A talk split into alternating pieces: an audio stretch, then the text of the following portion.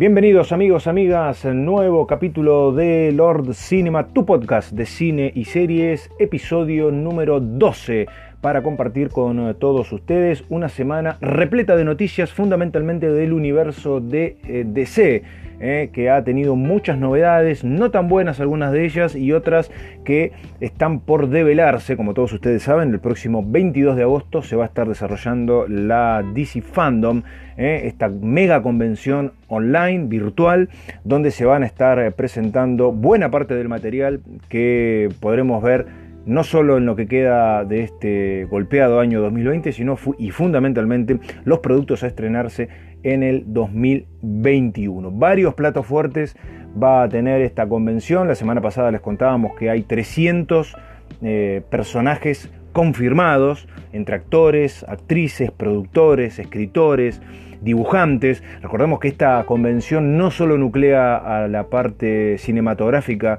de DC, sino que abarca también a lo que son las distintas series en los distintos canales y plataformas y fundamentalmente el mundo comiquero, las viñetas. ¿eh? con eh, participación muy importante de los creativos de la mayoría de las historietas que se van publicando fundamentalmente en los Estados Unidos semana a semana y en algunos casos mes a mes dependiendo de la colección. Hay que dividir en partes esto que va a estar ocurriendo el próximo sábado 22, porque con las noticias que hemos tenido esta semana habrá un antes y un después. Teníamos bastante claro qué es lo que podíamos llegar a ver en esta, en esta convención. En principio el plato fuerte y lo que todo el mundo quiere observar es el avance, el primer tráiler de la versión de Zack Snyder de Liga de la Justicia, ¿eh? la versión del director, la Snyder Cut, que tanto revuelo ha traído en los últimos eh, meses, después de que se confirmó que eh, se llegó a un acuerdo para que el director pueda presentar la película que no le dejaron eh, presentar como film oficial del universo cinematográfico de DC. Aquí es donde se abren las aristas y es un poco lo que hablábamos en capítulos anteriores. ¿Hasta dónde va a llegar esta versión de Schneider? El mismo director y su esposa declararon que están eh, preparando futuros proyectos que probablemente tengan que ver con la continuación de esta versión de Liga de la Justicia y otros proyectos en forma paralela. Es una historia que va por fuera del universo de DC. Estamos hablando de multiversos, algo que no es nuevo en el universo mm, de DC, ni en las series televisivas, ni en las películas, ni en los cómics, pero que em, tendrá una respuesta cuando esta película se esté estrenando el año que viene. Por lo pronto, Snyder, que ha estado muy participativo en las redes sociales en las últimas eh, semanas, está claro que la decisión de que su versión eh, llegue a buen puerto y que la mayoría podamos ver eh, cómo queda la película que él ideó y que el estudio en definitiva no le dejó estrenar como él la había planificado. Digo, mucho tiene que ver con eh, la presión y con las distintas eh, movidas en las redes sociales que tuvieron los fanáticos. Por eso es que Snyder también eh, colabora y participa constantemente en, las redes y comparte con los fanáticos todas las novedades y las noticias que su trabajo le permite. Cuando digo su trabajo es porque la película está en pleno proceso de definición, es decir, se está terminando de montar todo ese material que no quedó en la parte final de la película o de la versión oficial que vimos de, la película. Habrá que ver cuánto de, la película original se ve en este film y cuánto de lo nuevo había filmado, porque tampoco eso se sabe mucho, solo lo saben el director, los productores y quienes están armando este rompecabezas. Por lo pronto Schneider em, deslizó y compartió con los fanáticos dos imágenes de dos personajes que eh, van a estar eh, presentes en la película, que están en la versión eh, original, pero que por lo pronto en algún momento del film se van a ver muy distintos a cómo lo terminó presentando en la versión oficial. Uno es el villano, Stephen Wolf. Sabemos que no será el único villano en la versión de Schneider, sabemos que el plato fuerte de esta película es ni más ni menos que Darkseid, que es uno de los villanos más significativos, más importantes y más despiadados del universo de DC, si no el más importante. Esto queda debate para, cada, para cada fanático. Pero Stephen Wolf, que estuvo eh, en el corte final, en la versión oficial eh, de la película, se lo ve muy diferente, por lo menos en el fotograma que Schneider eh, mostró, a lo que habíamos visto en los cines hace un tiempo atrás. Más oscuro, más despiadado, más violento estéticamente.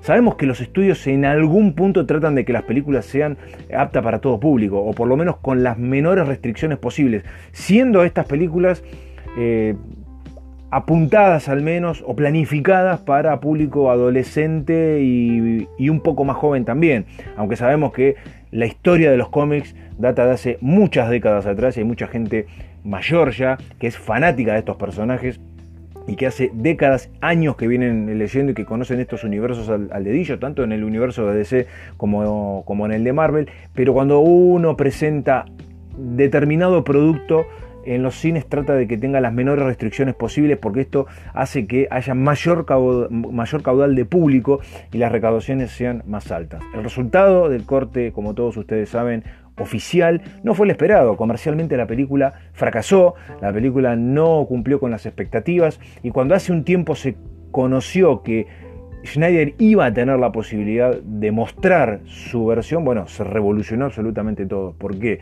Fue un golpe de efecto.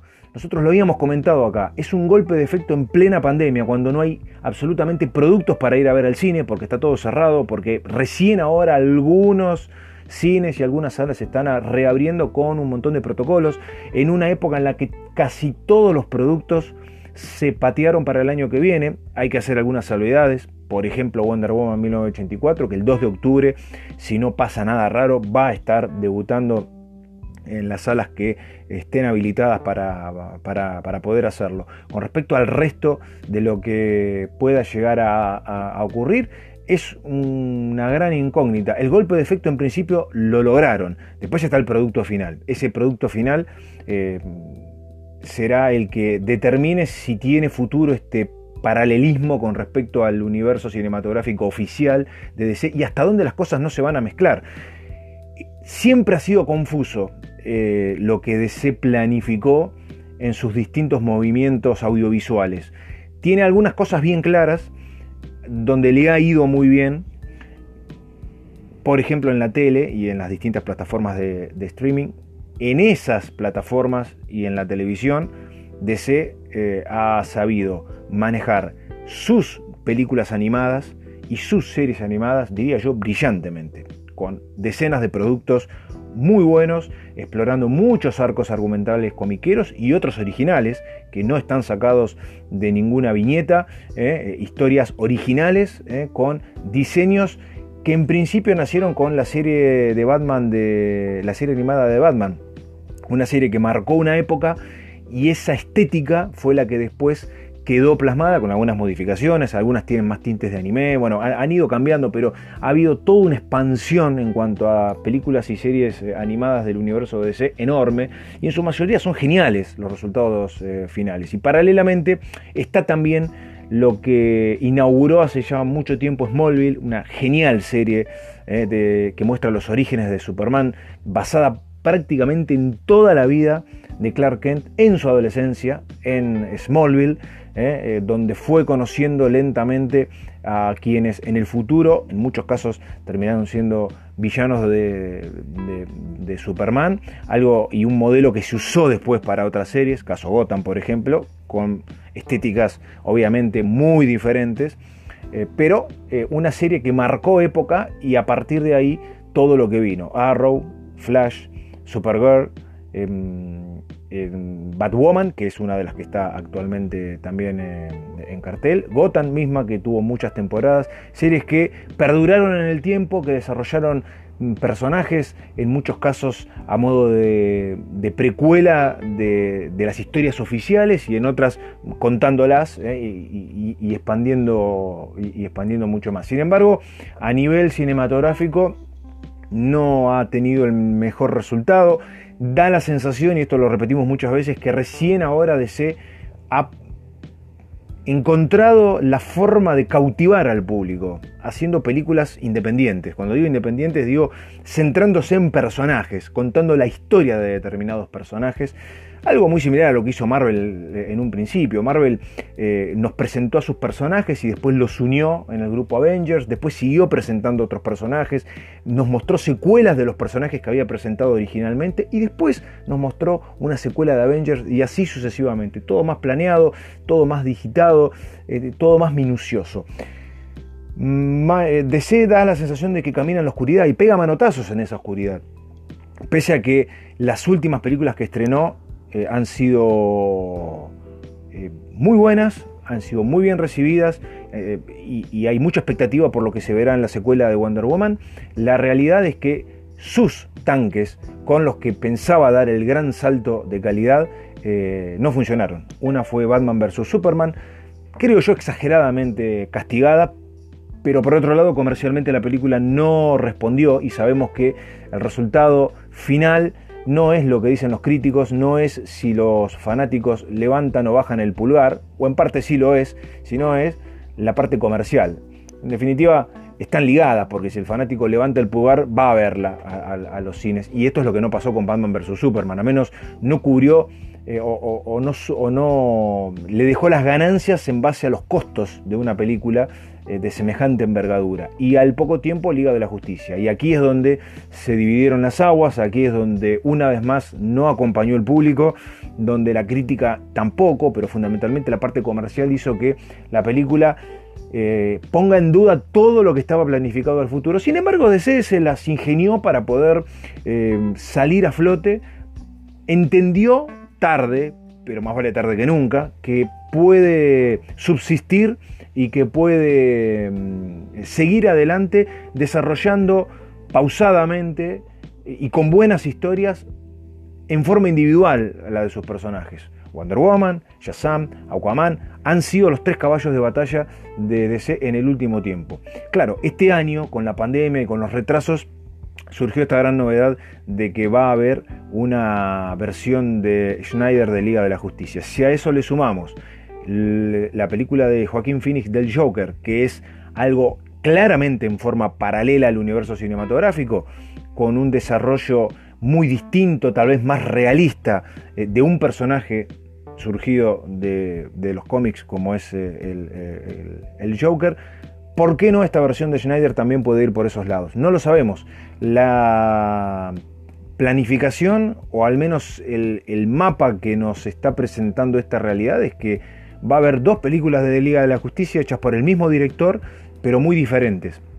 Esto no es una secuela de la que él mismo presentó, es la misma película, pero presentando el material que no le dejaron poner en el corte final que vimos en, en los cines. Entonces, claramente, los multiversos que existen y en el universo de DC y que están permanentemente en las viñetas y que eh, estuvo brillantemente plasmado en Crisis de Tierras Infinitas en su versión de televisión y de streaming con las series que les mencioné hace un rato y que eh, encajaron perfectamente. Bueno, esto ahora será llevado al, cine, un poco a los tirones. No sabemos cómo va a quedar el mapa cronológico de, DC. Me parece que lo que están tratando de lograr es un golpe de efecto sin quizás medir las consecuencias. Todos estamos entusiasmados y todos queremos ver esa versión de Schneider, todos queremos ver a Darkseid, un personaje brutal, un personaje genial, eh, un villano realmente a la altura de lo que es el universo de DC, al que, exceptuando las series animadas, la de Superman específicamente, es un villano básicamente de Superman, pero también lo es de, Liga de la Justicia.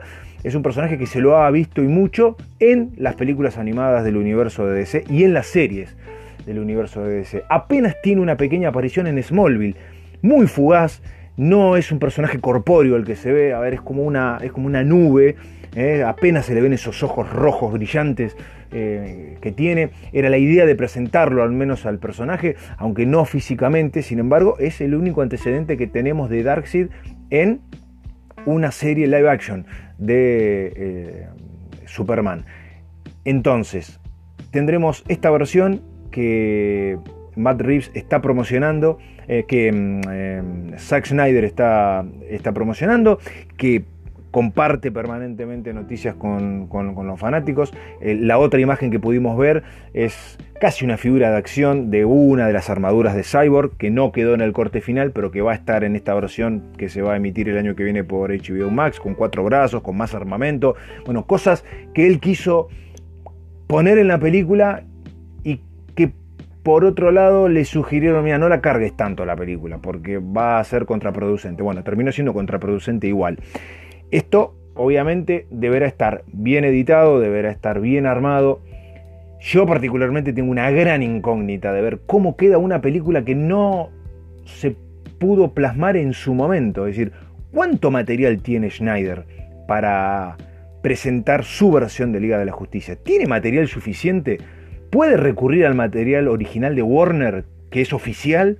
Bueno, esas son cuestiones legales y grandes interrogantes que nos hacemos porque no hemos visto nada prácticamente de eh, Liga de la Justicia. Apenas hay un pequeño avance en la que se ve a Wonder Woman viendo, a ver, eh, unas esculturas o viejas pinturas donde se lo menciona a Darkseid eh, y donde una mujer que no le teme a nada se la ve asustada. Esto demuestra lo importante que es este personaje. El tráiler o el teaser la primera secuencia en serio que vamos a ver será presentada el próximo 22 de agosto en la eh, DC eh, Fandom. Por eso estamos muy entusiasmados para poder ver qué sorpresas Schneider nos tiene preparados para esta eh, versión, por lo menos poder disfrutar de un primer avance y seguramente muchas más imágenes que estarán disponibles. Por otro lado, y antes de pasar a las novedades no tan felices que también DC ha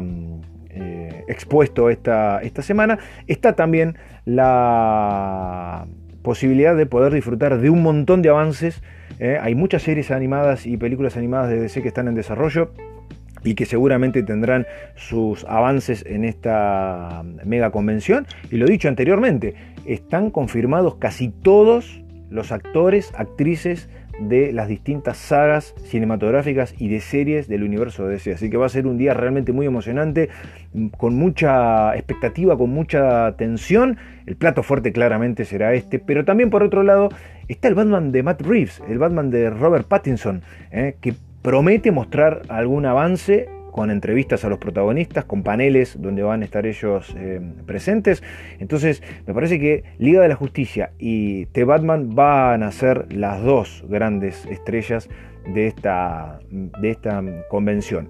Y por el lado de Matt Reeves, sabiendo que también hace algunas semanas confirmó que va a estar desarrollando una serie para HBO Max que se ha transformado claramente en el canal streaming que va a estar presentando todos los productos de, DC, lo cual nos hace pensar que la plataforma online que tiene DC actualmente y en donde muestra y presenta casi todos sus productos va a desaparecer. Claramente, eh, va a desaparecer. Aquí le han pasado la posta y HBO Max se ha hecho cargo de esa plataforma streaming. HBO Max tiene muchísimo material, no es solamente el universo de DC, pero así como Disney Plus divide sus franquicias dentro de su plataforma streaming, lo va a hacer HBO Max y va a haber un sector que va a estar identificado como DC y uno va a poder ingresar ahí, va a poder ver todo el material viejo y nuevo que se va a estar em, presentando. Insisto, la serie de Batman que se confirmó para algún momento del año que viene, todavía no hay fechas confirmadas, veremos si en la, en la DC Fandom nos dan alguna fecha fija para, para, el estreno. Eh, tendremos esa serie que estará centrada en el Departamento de Policía de Ciudad Gótica. Veremos hasta dónde no tiene similitudes con Gotham. Es difícil el terreno en el que se está metiendo DC, no solo por los paralelismos, por los multiversos que inevitablemente estas decisiones plantean, sino también presentar una serie de algo que ya casi vimos hasta el hartazgo en Gotham. Bueno, habrá que ver si afinan el lápiz y si la historia es refrescante, es nueva eh, y no tiene similitudes con la otra, porque si no se van a llevar un nuevo chasco.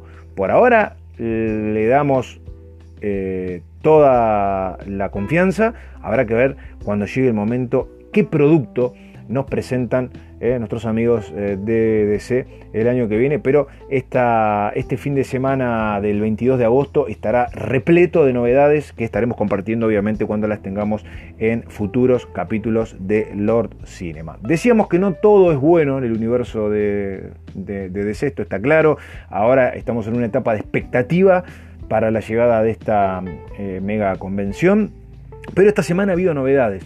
DC no es solamente cine y series, en realidad es una parte, yo diría la más pequeña del universo de DC, porque esto, eh, esta, franquicia nace en el papel, nace en las viñetas, nace en los cómics. Eh, ahí es donde ha tenido siempre históricamente su, su puño más, más, más fuerte, su paso más firme. ¿Eh? Y esta semana ha habido novedades, y no tan buenas novedades. Allá por el mes de abril se confirmaba que Jason Killer era el nuevo CEO de em, todo el departamento comiquero de, DC, que a su vez tiene subdepartamentos y que todo está ligado también con la parte audiovisual, pero específicamente eh, el desarrollo y la planificación eh, de los cómics, de las distintas historias que se van presentando semana a semana en los eh, en la venta al público. A ver, eh, estamos hablando de material que llega a todas partes del mundo, pero particularmente Estados Unidos es el que más consume, lo ha hecho históricamente.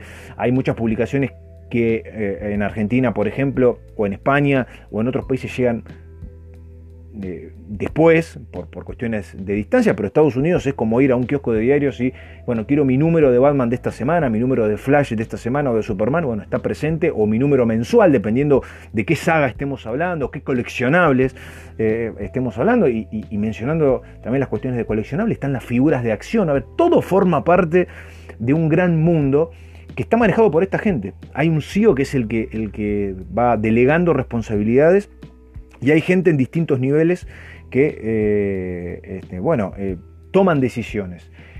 Este nuevo CEO, que se ha hecho cargo de, la parte creativa eh, y que es el nuevo responsable, el nuevo jefe de, de, DC, evidentemente ha hecho un balance general de la última gestión y no ha encontrado números satisfactorios.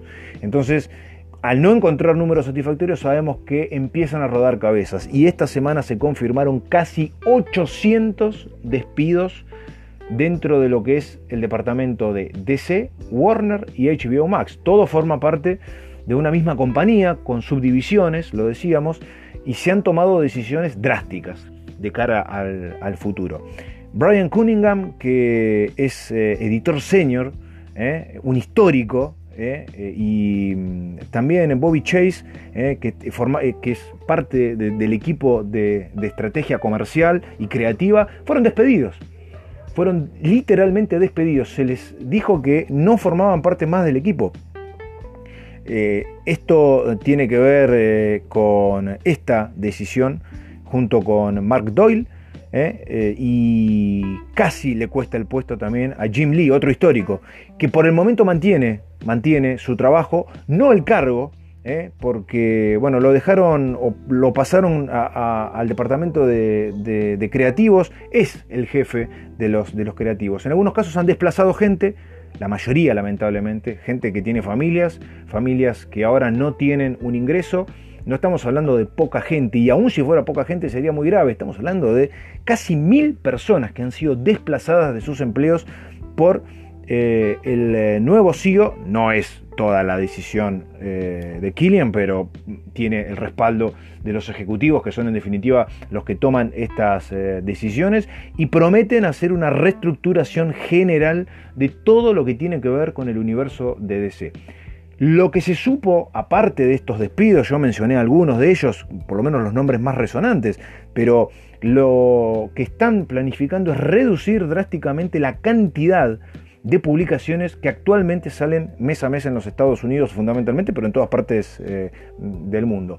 Y dicen los rumores que la idea es reducir a la mitad las distintas publicaciones. Recordemos que para aquellos que no lo saben, cuando uno eh, es coleccionista de cómics, esto es aplicable tanto para DC como para Marvel. Hay distintos, distintas sagas que van en forma eh, paralela. Muchas de ellas son semanales, algunas son quincenales y otras son mensuales. Eh, aún de los mismos personajes, distintos arcos argumentales en distintos universos. Esto pasa, ver, pasa con Iron Man, pasa con Spider-Man, pero pasa con Batman, con Superman, con Flash, con, con Wonder Woman. Es decir, hay una cantidad de productos que actualmente están saliendo, historias que no están terminadas todavía, y ahí viene otro gran interrogante, si esas historias tendrán la posibilidad de tener un final o serán cortadas eh, eh, abruptamente. Bueno, la idea es reducir a la mitad estas publicaciones. Para el SIDO son demasiadas.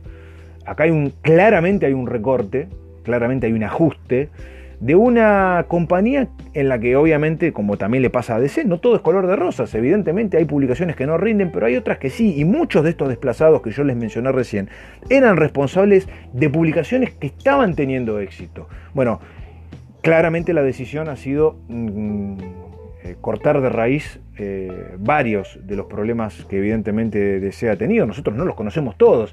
Hay mucho número eh, fino que, el público común no conoce, que no conocemos, y que esta gente puertas para adentro evidentemente ha decidido cortar absolutamente. La pregunta que nos hacemos es, ¿hasta dónde va hasta dónde van a llegar las esquirlas de esta decisión pensando en la DC Fandom. ¿Por qué? Porque se están revaluando contratos de varias de las figuras que forman parte del universo audiovisual. No todo tiene que ver con, con la parte comiquera, es cierto, los anuncios que se han dado esta semana de despidos y de reestructuración tienen más que ver con la parte de cómics. ¿eh? Muchos de ellos eh, eh, han sido reacomodados dentro de, los, de, los, distintos departamentos creativos y otros han sido literalmente despedidos. Pero también se están evaluando otros gastos que muchos dicen eran excesivos. Claramente cuando se hace un, ajuste, eh, eh, la gente o los responsables del ajuste entienden que hay gastos, eh, gastos excesivos. No lo sabemos. Si nos hacemos una gran pregunta, ¿qué va a pasar con muchos de los confirmados que estaban anunciados para la DC Fandom? Porque mucha de esta gente iba a estar presente en la DC Fandom. DC Fandom, buena parte es audiovisual, pero la otra gran parte es comiquera. ¿eh? Dibujantes, eh, guionistas, eh, responsables creativos, todos iban a estar inclusive anunciando proyectos que ya tenían desarrollados y que hoy no sabemos si van a ver la luz del día en el corto plazo, al menos en las publicaciones que tenían pensadas para, para este año. Esto sacude no solo a los que se han visto directamente afectados, que son los trabajadores y que han perdido sus empleos, sino también al público consumidor que ve que sus respectivas colecciones, las historias que está siguiendo, pueden no tener un final no lo sabemos, no sabemos si le darán cierre a las, a las publicaciones en curso o si mm, directamente las cortarán y dejarán algunas y otras no. Y, por otro lado, lo que va a estar ocurriendo en la DC Fandom el próximo 22 de agosto. Mucha de esta gente confirmada ha sido despedida, no sabemos si van a tener eh, su lugar. Puede haber alguna declaración picante, eh, puede haber en algún panel alguna declaración fuerte si es que eh, tiene la posibilidad alguno de los despedidos de, tener un micrófono y de expresarse al respecto, y aún no siendo uno de los despedidos los que estén ahí, probablemente alguno de, de los que están aún tengan el valor, y digo tengan el valor porque hoy por hoy es, eh, riesgoso hacerlo en este tipo de, cuestiones, de inclusive respaldar a sus compañeros, que sería lo más lógico, pero sabiendo la, decisión drástica que han tomado, hasta podrían llegar a perder su empleo. Nadie tiene el empleo asegurado, es complicado. Sabemos que la pandemia ha golpeado las economías de todos los países. Estados Unidos en general ha caído y se ha levantado miles de veces. Esto eh, lo sabemos, hace algunas semanas atrás sabíamos, o, por lo menos anunciaban, que 8 millones de personas habían podido conseguir o recuperado los empleos que habían originalmente perdido por la pandemia. Es un país que, que se cae y se levanta permanentemente. Y esto lo menciono porque DC eh, funciona dentro de los Estados Unidos, básicamente. Digamos. Todos sus cráneos, todos sus engranajes están ahí. Y, las, los resultados comerciales, positivos o negativos, son básicamente, si bien a nivel mundial ellos tienen ventas en todas partes del mundo, es con el día a día de la venta histórica al eh, público eh, norteamericano. No es solo eso, lo sabemos y sabemos perfectamente que si quieren que DC empiece a competir verdaderamente con Marvel, esto ya lo traslado un poco más a la parte audiovisual, bueno, hay decisiones en DC que se tomaron apresuradamente, hay decisiones que hicieron que, por ejemplo, exista la Snyder Cut. Eh, si, si hubiese originalmente armado todo como el director quería, como los productores querían, con una planificación un poco más coherente, que evidentemente no la hubo, porque si no, no, no, no, estuviese, no hubiese existido esta grieta, eh, bueno, eh, seguramente la historia hoy sería otra. Sin embargo, esa grieta nos permite tener una nueva versión de Liga de la Justicia y nosotros estamos recontra emocionados para poder verla, para poder ver los, nuevos avances y, disfrutar a ver qué sorpresas nos tienen preparadas. Pero puertas para adentro, la cosa es diferente porque está la plata de los ejecutivos y hay una compañía que para muchos, para muchos, cuando se conoció la noticia, amenazaba con cerrar sus puertas. Algo que hubiese sido terrible terrible. No creo que esto ocurra, pero eh, claramente la reestructuración está en, marcha y veremos hasta dónde llega, eh, porque lo que se ha sabido por ahora es la parte comiquera. Después veremos qué decisiones se están tomando en un momento en el que está todo parado y recién ahora parece que empiezan otra vez a funcionar las distintas eh, producciones. Con esta noticia cerramos lo que tiene que ver con el universo de DC, que será noticia y nos ocupará muchísimo tiempo en los próximos podcasts, ¿eh? porque permanentemente y con la, con la convención a la vuelta de la esquina vamos a tener muchas, muchas novedades. Ha habido también eh, noticias que tienen que ver con Star Wars. ¿eh? Damos vuelta a la página. Star Wars que por el momento no tiene mayores novedades. Obviamente, al igual que con Liga de la Justicia, se está esperando un tráiler o un teaser que entiendo yo va a ser inminente o, dentro de las próximas semanas. No creo que se extienda mucho más de Mandalorian. Eh, la única serie live action que, la gente de Disney y de Lucasfilm pudieron estrenar. Bueno, las otras que son Cassian Andor y Obi-Wan Kenobi están todavía en veremos sí confirmadas las dos, la de Obi-Wan por problemas de mm, diferencias creativas, fundamentalmente en el guion, han decidido reescribirla, no estaban conformes con, la historia escrita originalmente, sabemos que es una miniserie, que en principio iban a ser seis episodios, no sabemos si esto se va a respetar, si se van a agregar algún episodio más, sabemos que se le pidió ayuda a Dave Filoni y a John Favreau, fundamentalmente a Filoni para, para poder este, contar los años de Obi-Wan en el exilio, una historia claramente ambientada entre episodio 3 y episodio 4, con la, el rumor, ¿no? la confirmación, el rumor de que Hayden Christensen formaría parte de la serie, donde se habla de más de un pequeño cameo, lo cual nos indicaría que puede haber varios flashbacks, bueno, todos rumores. La otra serie, que que fue confirmada y que tiene confirmado a, Diego Luna como protagonista es la de Cassian Andor, este personaje que fue presentado en Rock One, una de las mejores películas, para mí la mejor, desde que Disney compró la franquicia, y mm, nos va a estar contando a modo de precuela los orígenes de Cassian Andor y sus peripecias en la Alianza Rebelde antes de los eventos eh, eh, de... Eh, que vimos en, en, Rogue One. Eh, esta serie, que también va a estar eh, presentada en algún momento en la plataforma Disney Plus, confirmó, casi confirmó, el rumor es casi oficial, yo diría casi un 90% de confirmación, que eh, Adria Arjona habría firmado un contrato con Lucasfilm y con Disney para eh, ser una de las protagonistas de la serie de Cassian Andor. Adi Arjona, que es ni más ni menos que la hija del cantante Ricardo Arjona, eh, uno de los cantantes eh, latinos más populares. Bueno, una, una actriz que ha participado en, varias películas, tiene ya una, buena experiencia en, varias este, series, así que un personaje femenino más se suma a las series de, Star Wars, que los tiene y muchos y muy buenos, y está buenísimo que, sigan sumando eh, eh, personajes. Habrá que ver en qué momentos pueden empezar a, a, filmar las distintas series. Sabemos que la mayoría de las filmaciones se realizan en Londres. Hay un montón de producciones que han comenzado o han recomenzado a filmar sus, sus distintas series y, películas. Hablábamos y nos enterábamos también que en Nueva Zelanda había comenzado o habían retomado las filmaciones de la serie del Señor de los Anillos, serie que se va a estar emitiendo por Amazon Prime.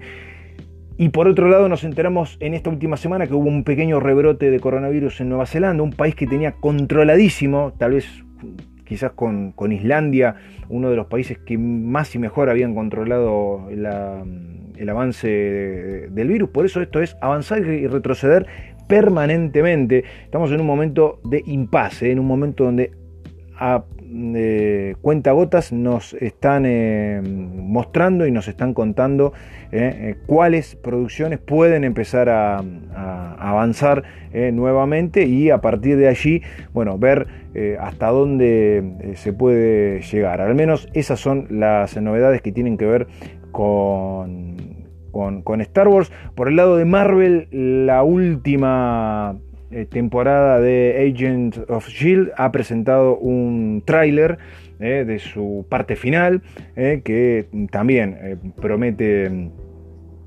ponerle fin a una serie que empezó casi pidiendo permiso y que se fue ganando su lugar fundamentalmente en el corazón de los, de los, de los fanáticos sufrió alguna cancelación por ahí en algún punto, pero después se reconfirmó, volvió, y bueno, ha, ido, ha ido avanzando, ha ido mejorando. A muchas series le pasa esto, ¿no? Que están al borde del precipicio, están al borde de ser canceladas y finalmente después terminan eh, encontrando su lugar eh, en el. En el en, el corazón de los fanáticos o, en las distintas plataformas. Bueno, Agent of Shield va a estar mostrando ya eh, con este teaser su final eh, de, la historia, una serie que está terminada y que afortunadamente eh, han podido terminar todo el material, estaba filmado de antes, pero bueno, de a, poquito van a ir mostrando las imágenes de lo que será el cierre de esa buena, de, esa muy buena serie que tiene que ver con, con Marvel. También hay que eh, comentarles que no solo la eh, DC Fandom eh, va a estar desarrollándose en forma online el próximo 22, sino que ha sido confirmada la Comic Con de Nueva York. Ha sido confirmada, esto hace pocas horas, ha sido confirmada que se va a estar desarrollando, se va a organizar y lo van a hacer, no en forma presencial obviamente, pero para el mes de octubre, para el mes de octubre la eh, Comic Con de New York va a tener su espacio desde el 8 al 11. Eh, así que ese es otro mes en el que tendremos muchísimas novedades. Va a estar desarrollando su espacio en modo virtual, obviamente. Recordemos que está la convención de San Diego, la Comic Con de San Diego, que es la más importante, el evento de la cultura pop más importante del mundo, por lo menos el que nuclea eh, a todas. Después hay muchas y muy buenas otras convenciones, pero a ver, la que siempre tiene mm, a todo el mundo pendiente de las novedades y de los estrenos y de los trailers y de los paneles es la Comic Con de, San Diego. Sin embargo, no es la única. ¿eh? Comic Con tiene varias como subdivisiones y la de New York es tal vez la segunda más importante. Bueno, eh, no habíamos tenido noticias sobre la Comic Con de New York hasta hace muy poquito. Se ha confirmado que va a desarrollarse en forma online. Es lo único que sabemos hasta ahora. No conocemos todavía ni quiénes van a participar ni los detalles. Seguramente en las próximas semanas se irá eh, informando un, poco mejor. Lo que sí sabemos es que la fecha confirmada es de el 8 al 11 de octubre eh, de la Comic Con, mes en el que se va a estrenar también la segunda temporada de Mandalorian. Quizás tengamos algo también en esa Comic Con, hay que estar muy atentos porque no hay tanto material dando vueltas y en este tipo de convenciones se va a estar aprovechando el poco material que hay para ser presentado.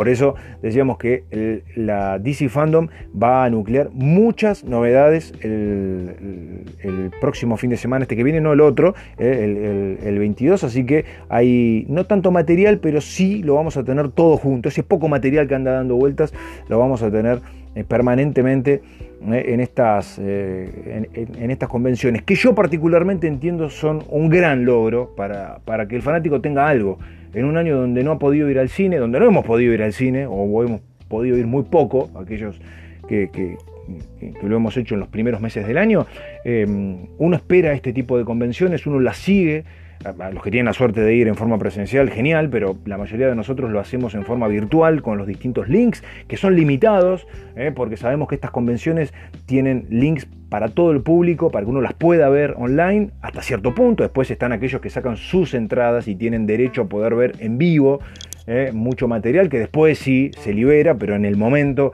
uno va tocando de oído en, las distintas redes, fundamentalmente en Twitter, pero eh, está bueno que a partir de, este momento que está viviendo el mundo tengamos acceso todos a este, a este material y creo yo es una forma de los eh, es una forma de mimar a los, a los fanáticos que siempre son, esto lo, lo decimos siempre, son los que sostienen toda esta estructura, todo este monstruo eh, de la cultura pop lo sostienen los fanáticos. Hay gente detrás de, las organizaciones, obviamente, y son ellos los que arman y los que eh, enloquecen a la gente con lo que nos presentan, pero siempre es el fanático el que está del otro lado y siempre va a estar ahí el fanático, ya sea en el cine, ya sea en un kiosco comprando una historieta o eh, comprando una película o yendo a buscar una película, si es que hay algún lugar todavía donde alquilan eh, algún film, siempre es el que sostiene toda esta estructura y hoy más que nunca, y me parece que está bueno también que eh, los, eh, los jefes, los que son los encargados de poner la plata para desarrollar todo este aparato, le, le den al público en estos momentos donde no tienen casi nada, bueno, algo ¿eh? al menos para poder ver a sus, a sus ídolos, a sus fanáticos, a sus superhéroes de la forma más cómodamente y segura eh, eh, posible. Decíamos también que va a estar estrenándose mm, en algún momento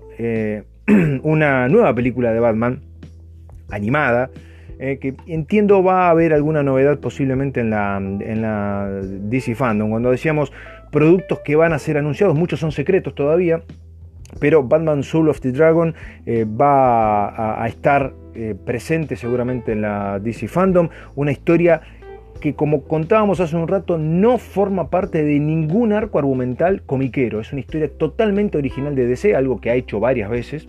¿Eh? y uno que ha tenido la posibilidad de ver varias películas, casi todas, de, las películas del universo de, animado de DC, espera que sea un éxito y que tengamos un poquito más eh, o algún pequeño teaser. Eh, eh, este tipo de, películas animadas son más fáciles de producir en estos tiempos porque no se necesita estar físicamente en ninguna locación. Se hace todo desde estudios cerrados. Sí están los actores que tienen que prestar las voces, pero eso sabemos que se hace casi al final. Entonces el desarrollo y el armado de la película se puede hacer en, en situaciones normales. También em, esta semana se ha confirmado que em, las secuelas de Avatar, que como les habíamos contado en capítulos anteriores, habían sido corridas todas un año por Disney, por la pandemia, se corrió todo su calendario un año y actualmente James Cameron estaba desarrollando, la idea de Cameron es hacer como hizo Peter Jackson con El Señor de los Anillos, filmar varias películas al mismo tiempo y después ir armándolas de a poco e ir presentándolas, bueno, han vuelto al set, esto se había confirmado la semana pasada, eh, al set de, filmación. Hoy han, eh, develado y han liberado algunas fotos donde se ven eh, algunos piletones. Sabemos que la secuela, o al menos la continuación directa de Avatar, lo que vendría a ser Avatar 2, nos va a estar mostrando parte del mundo submarino de Pandora.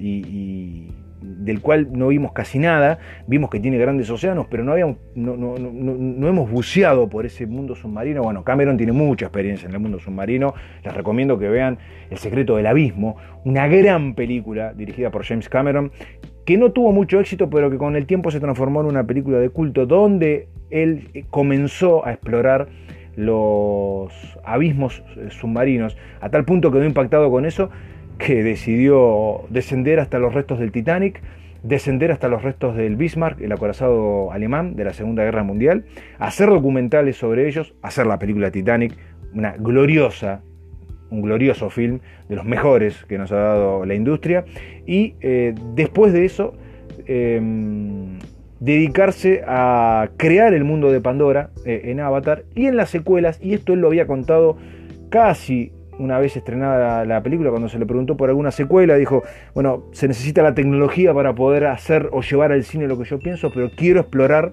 El mundo submarino de Pandora. Bueno, esto lo va a terminar haciendo, intuimos que no en todas las películas, acá se anunciaron como cinco secuelas, lo decíamos hace algunas semanas atrás, hay que ver si comercialmente da para hacer cinco secuelas. Sabemos que lo que toca Cameron es oro, pero en principio eh, es el mundo submarino de Pandora lo que vamos a ver. Y en esas fotos filtradas se pueden ver unos grandes piletones donde él está filmando y bueno, donde está desarrollando con mucha pantalla azul de fondo, obviamente, eh, eh, parte de ese, de ese mundo que bueno, esperemos poder ver en algún momento del, año que viene. Hay y se filtró este, este en las últimas horas un pequeño avance de Mulan, ¿eh? la, la, versión live action de, esta princesa guerrera eh, china, que bueno, no puede estrenar su película. Eh, Disney había dicho que la película se corría definitivamente como casi todos sus productos cinematográficos para el año que viene, que finalmente decidió, la estrenamos sí o sí en el 2020 como sea, en las salas que se puedan, en las salas que estén acondicionadas, que cumplan los protocolos y que estén habilitadas. Y después se va a estar estrenando en la plataforma Disney Plus. Bueno, hoy Mulan mostró un nuevo avance que eh, en definitiva estará agregando un poco más de expectativa para aquellos que, eh, bueno, tenían mucha y que lamentablemente esta película que prometía ser un gran éxito cinematográfico deberá conformarse con salvar los gastos, por lo menos a nivel cinematográfico creo que ni eso, porque si la cosa sigue así, son pocos los cines que van a poder estar disponibles, es poca la taquilla que va a poder asistir porque está limitada y porque el público no se anima todavía eh, por temor a los contagios a ir físicamente a los cines. Por eso Disney también tomó la decisión de en septiembre ya subir la película en su plataforma Disney Plus, con lo que contábamos en capítulos anteriores, la polémica de un alquiler de 30 dólares para ver esta película. Un precio que a mí me parece ridículo, totalmente ridículo, más allá de que otras plataformas como Amazon Prime, por ejemplo, también te cobra para ver algunas películas. Hay un alquiler que uno tiene que pagar, aparte de, la grilla libre eh, o de la grilla liberada, hay una parte que es paga. Nadie se queja por eso. Pero ah, me parece que la polémica no está en que te cobren para ver Mulan, aparte del abono que uno paga o de la inscripción que, uno paga mensualmente para poder disfrutar de, la plataforma Disney Plus, sino lo que te está cobrando para ver esa plataforma. Veremos qué pasa, si ese precio se mantiene. Sabemos que Disney Plus va a estar llegando en noviembre a Latinoamérica, nos importa mucho aquí en Argentina para, esa fecha, pero mientras tanto, eh, la Em, la información es que liberaron un pequeño teaser de, Mulan y bueno, estaremos eh, pendientes de ver si ese, eh, eh, esa película finalmente tiene el éxito esperado para poder ser desarrollada. Nos quedan dos noticias para cerrar este nuevo capítulo de Lord Cinema. Hay novedades sobre Tron. Seguimos hablando de Disney, otra de las películas que Disney allá por los 80 estrenó sin mucho éxito, volvemos a lo mismo, películas que no tienen éxito en su momento en el estreno, que comercialmente no funcionan, pero que después se transforman en films de culto.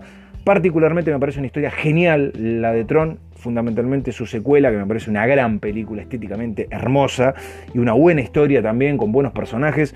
Eh, Tron que eh, después de no tener resultados eh, con, la segunda, con la segunda parte, quedó como cajoneada. Nadie dijo más nada, decían que la franquicia estaba muerta. Bueno, por ahí se confirmó que Jared Leto iba a estar presente en esta tercera parte eh, de, Tron y que mm, por ahí un tuit eh, desafortunado de Leto confirmando algo que no debía confirmar, que después terminó borrando, casi que termina confirmando, vaya juego de palabras, que la tercera parte de Tron está en marcha, eh, que está en marcha. Eh, eh, Tron ha tenido un desarrollo en algunos este, cortos. Hay un corto que se llamó The Next Day, allá por el 2011, que se editó exclusivamente para versiones de DVD y, y, Blu-ray. Y eh, bueno, después salió la película Legacy, que realmente a mí particularmente me encantó y estéticamente me parece genial. Y creo que con la tecnología de hoy se puede superar ese viaje por la red que es realmente este, muy, muy emocionante, de la mano de Jared Leto, que lo vamos a ver en, Morbius dentro de muy poco tiempo, uno de los villanos más geniales que tiene Spider-Man. Eh, con su película propia, obviamente, veremos si hay algún cruce con el arácnido pero también la posibilidad de que él mismo, el mismo Jared Leto, forme parte de esta nueva entrega de Tron. Ojalá así sea, ya sea Jared Leto u otro, que la, la saga de Tron tenga la posibilidad de una nueva historia para poder eh, extender eh, un poquito más eh, este universo que es realmente interesantísimo y que a mí particularmente me ha gustado mucho. Para cerrar, nos quedamos con la lista de los actores mejores pagos. Esta semana se dio a conocer quiénes son los actores mejores pagos de Hollywood en un momento en el que está toda la industria parada, aunque hay un montón de proyectos confirmados, contratos firmados que se van a cumplir obviamente eh, con los plazos em, correspondientes. Sigue siendo nuestro querido Dry Johnson La Roca, eh, el actor mejor pago por segundo año consecutivo. Lo había sido el año pasado, un actor que está en todas las películas de acción, en la saga de Rápido y Furioso. Eh, llegó para quedarse y también lo vimos en la nueva versión de Shumanji, siendo películas muy exitosas, muy populares, muy bien recibidas, no todo lo que toca Ray Johnson es oro, pero es un actor taquillero. Eh, es un actor taquillero, es un actor de acción, ha hecho comedia, ha hecho de todo, pero hoy por hoy es uno de los actores que mejor y más garpan, como se dice en la calle, en, la industria. Eh, es eh, el mejor pago, seguido por Ryan Reynolds en la lista, Mark Wahlberg, Ben Affleck, Vin Diesel y Aikai Kumar son los que mm, eh, lideran esta lista eh, de los mejores pagos. Dray Johnson se lleva 87,5 eh, millones de dólares, es lo que ganó. Según el último registro, una locura. Uno habla de, millones como si fuesen centavos, es realmente una locura. Vin Diesel aparece y Ben Affleck, Ben Affleck que, siempre está ahí, que mm, ha tenido problemas con, el alcoholismo, reconocido por él mismo, ha hecho tratamientos, quiere volver, lo vamos a ver dentro de no mucho tiempo en, alguna producción, pero todos nos preguntamos, ¿volverá a ser Batman en algún momento? ¿Se reincorporará al universo DC? No lo sabemos. Y Vin Diesel, que junto con Dwayne Johnson eh, están en la saga de Rápido y Furioso y se detestan, esto lo sabe todo el mundo, se, han sido rivales en la historia y son rivales personalmente, no se llevan para nada bien, pero uno complementa al otro y los dos hacen que la franquicia siga adelante con un montón de continuaciones y que sean un éxito eh, total. En esa lista también aparece Will Smith y Adam Sandler, vigentes el mismísimo Jackie Chan también eh, está también en la lista de los 10 eh, mejores pagos, o por lo menos los que más han ganado, más que los mejores pagos. ¿no? Esto es una, sumatoria de contratos. Eh, el que más se ha llevado en, lo que va del año ha sido Roy Johnson, la roca, pese al parate obligado por la pandemia. Los actores, las actrices, ojalá fuese todo más equitativo, pero los actores siguen llevándose mucho más que las actrices, algo que es absurdo porque siguen con eh, estas diferenciaciones que eh, parecen del siglo XVII, pero si uno compara la lista de los actores, de, los hombres, comparado con las mujeres, más y mejores pagos, es enorme, enorme y absurda la diferencia, viendo actrices geniales, fundamentales en un montón de historias, protagonistas absolutas, talentosísimas. Gal Gadot es una de ellas, ya que estamos hablando tanto de los cómics, es eh, una de las, de las actrices del momento, pero hay decenas de, ellas que deberían estar eh, a, la altura de las circunstancias, siendo aún más protagonistas que los hombres en un montón eh, de, películas. Bueno, Ray Johnson, en este caso a modo informativo, es y sigue siendo el rey en lo que tiene que ver con el actor con más y mejores ganancias en lo que va del año y lo ha hecho por segundo año consecutivo. Con esto cerramos este capítulo 12 de Lord Cinema. Nosotros nos estamos despidiendo. Recuerden, pueden seguirnos en Twitter con toda la información, los rumores, arroba Flavio Ravela, también en Instagram, arroba Flavio Ravela. Los días viernes de 19 a 20 estamos con José Luis eh, Alacide en CXN Radio, www.cxnradio.com.ar con el informe de cine y series semanal que también será subido a este mismo podcast y recientemente hemos abierto el canal de YouTube Lord Cinema eh, con todos los trailers eh, que van saliendo y con videos donde analizamos todas estas novedades, la última y la más reciente, tienen que ver con el cimbronazo que significaron los despidos en el eh, departamento de cómics de DC y lo que puede llegar a ocurrir de cara al futuro. Básicamente mucho de lo que hablamos hoy con todos ustedes, pero pueden disfrutarlo y pueden buscar Lord Cinema en YouTube y suscribirse también para disfrutar de la mejor información. Nos despedimos, cuídense, nos reencontramos la próxima semana con un nuevo capítulo. Chao.